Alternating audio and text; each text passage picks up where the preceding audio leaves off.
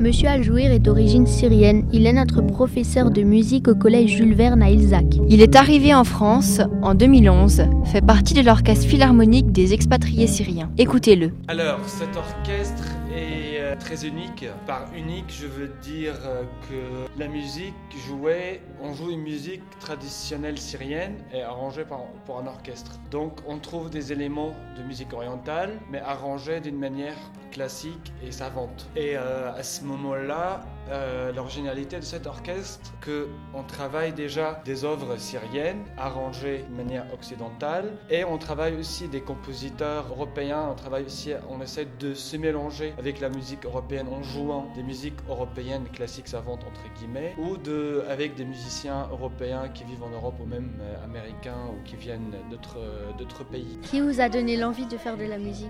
Jusqu'à mes 6 ans, c'était mon père et mon entourage. Et après, c'est la musique elle-même qui commençait à m'encourager à la suivre. Pourquoi avez-vous choisi de jouer l'alto? Parce que j'étais un mauvais violoniste. Et c'est la réalité triste, quoi. Mais c'est ça. Jouez-vous d'autres instruments? Je joue un peu de piano, je joue un peu de batterie et un peu de guitare basse. Quel est votre style de musique préféré? Jazz. Comment êtes-vous entré dans le dans the Syrian Export Philharmonic Orchestra? En fait, je suis entré ça grâce. euh, je connaissais déjà les musiciens quand j'étais à Damas. Et je connaissais déjà les musiciens syriens que jouaient à l'orchestre national. Et euh, comme la guerre a commencé là-bas, il y a plein de musiciens syriens qui sont partis, sont arrivés en Europe, en Allemagne, en France notamment. Et du coup, euh, il y a quelqu'un qui s'appelle Raed, c'est lui qui a fondé cet orchestre.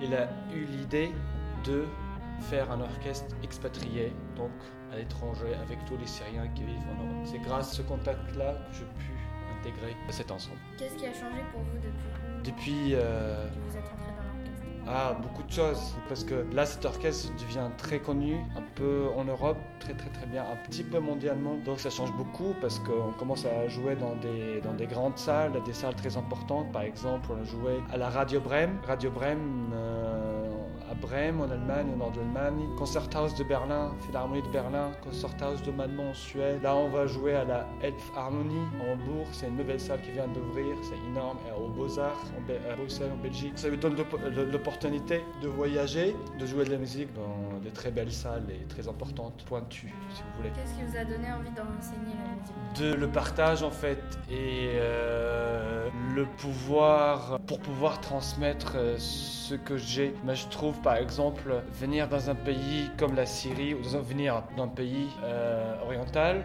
et venir en France et en- enseigner. Je connais les codes de la musique classique, je connais très bien les codes de la musique orientale. Donc je pense ce mélange-là est beaucoup demandé pour que le cours soit très diversifié. Merci beaucoup. Je t'en prie.